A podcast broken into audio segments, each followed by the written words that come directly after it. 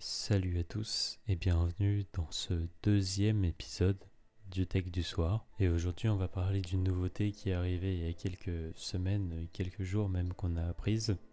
C'est tout simplement donc Jabra, qui est une marque d'audio qui fait principalement des casques, des écouteurs et du matériel pour les entreprises, qui a annoncé sortir donc euh, ces nouveaux écouteurs qui sont les Jabra Elite 85T, donc qui ont été officialisés euh, le 22 décembre 2020.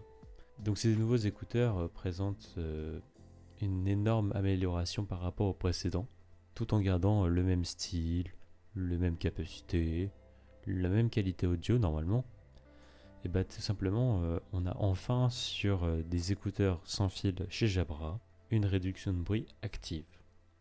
Alors, pour ceux qui ne connaissent pas, une réduction de bruit active, c'est tout simplement micros qui vont écouter ce qui se passe autour de vous et qui vont enlever le son en envoyant les ondes inverses de ce qu'entendent les micros. Ça permet tout simplement de ne plus rien entendre autour de soi. Donc cette technologie est déjà utilisée chez de nombreux concurrents, comme Apple avec ses AirPods Pro, bien Sony euh, qui l'utilise pour ses casques, ses écouteurs aussi, donc cette réduction de bruit est initiée euh, grâce à 6 écouteurs, 6 microphones. Donc ils ne nous disent pas si c'est malheureusement par euh, écouteur ou si c'est pour les deux. Je suppose quand même que c'est par écouteur parce que euh, pardon que c'est pour les deux parce que sinon ça fait quand même beaucoup de microphones sur les AirPods et il y en a que 3 par écouteur deux micros euh, à l'extérieur et un micro à l'intérieur qui permet de vérifier que la réduction de bruit est efficace. Là, on a à peu près la même chose si on regarde. Les haut-parleurs euh, sont donc de 12 mm pour ceux qui étaient plus intéressés. Et bien entendu, donc, euh, toute cette réduction de bruit est disponible grâce à ce nouveau processeur qui n'était pas présent sur les 75T et même sur les 65T.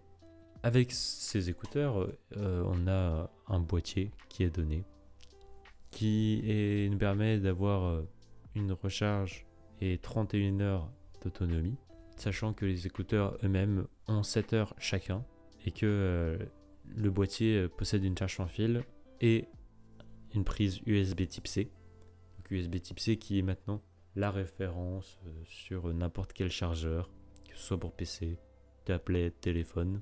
Donc, euh, à voir, plutôt intéressant. Euh, toujours euh, l'application Jabra Sound qui va nous permettre de contrôler la réduction de bruit et la fonctionnalité Hear Through qui permet donc d'entendre à travers les écouteurs et donc de mieux entendre que uniquement lorsqu'on enlève la réduction de bruit puisque bah, comme les précédents écouteurs ils possèdent des embouts d'écouteurs classiques hein, qui ne sont pas ceux euh, des, AirPods classiques, mais bien des AirPods Pro. Et comme ceux d'avant, bah, euh, on entend très peu ce qui se passe autour, et avec une réduction de bruit en plus, on entend encore moins. Donc la fonctionnalité Through est bien évidemment bien accueillie. Bluetooth 5.0, donc ça permet euh, une portée de 10 mètres, largement suffisant pour la plupart des utilisations, surtout avec ces écouteurs là.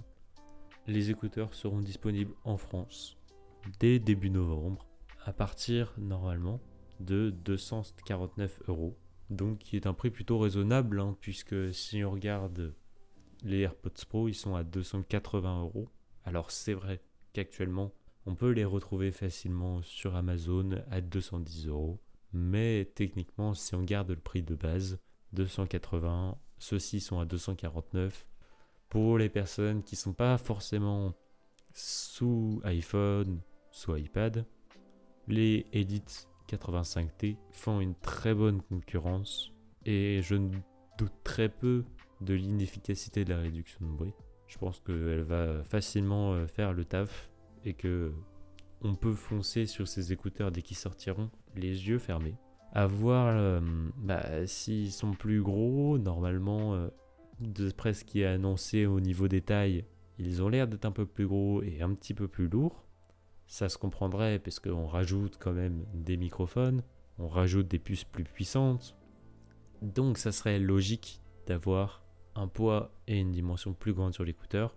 On espère que ça n'arrivera pas euh, jusqu'à ce que nous a annoncé euh, les Sony XM3, les écouteurs cette fois-ci, pas le WH mais WF, qui étaient euh, des énormes écouteurs qui sont du coup trop gros malgré une très bonne réduction de bruit.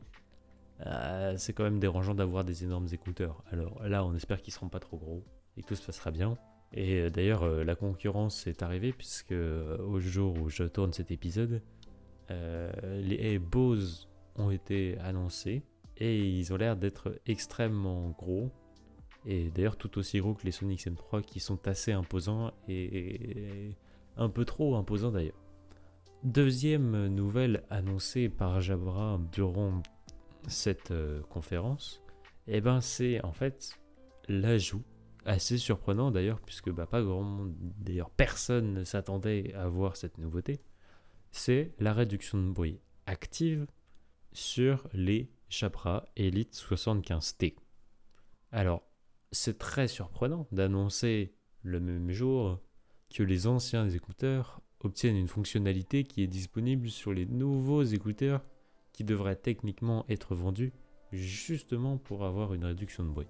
En y réfléchissant un peu, on se rend compte que le processeur qui permet de faire la réduction de bruit dans les Elite 75T est un peu moins puissant et du coup possède aussi moins de micros sur l'écouteur que le 85T. Ce serait donc une réduction de bruit qui serait présente, mais nettement moins efficace techniquement que ce qui apparaît sur les Elite 85T, donc qui sont les derniers annoncés par Jabra.